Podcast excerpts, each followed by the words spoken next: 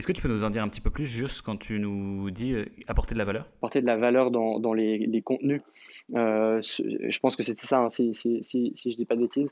et que, que vraiment le, L'idée, c'est par exemple quand on, conseille de faire des articles de blog avec 1000 mots, euh, l'idée, c'est pas de faire le bourrin à, faire 1000 mots et pondre un article rapidement.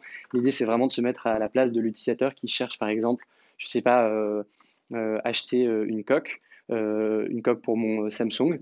L'idée, c'est ça va aller être de se mettre à la place à fond de la personne qui va rechercher une coque pour son Samsung et se dire, bah voilà, si j'avais une coque à acheter pour mon Samsung, qu'est-ce que je regarderais en premier?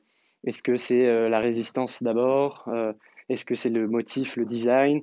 Et après, c'est de vraiment se, comme un bon copain, un bon ami, euh, lui dire bon bah voilà, viens, euh, je vais t'expliquer. Moi, je suis passionné de coque. Euh, je, je sais vraiment, je sais comment comment te trouver la meilleure coque pour ton Samsung.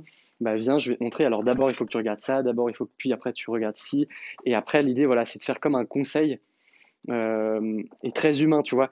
J'essaye aussi de, je pense que c'est hyper important d'apporter un peu plus d'humain et moins de SEO tu vois, pure euh, technique, euh, pure optimisation. Je pense que ce pas que ça. Je pense que c'est Google valorise énormément le, la qualité du contenu et, et c'est hyper important à prendre en compte.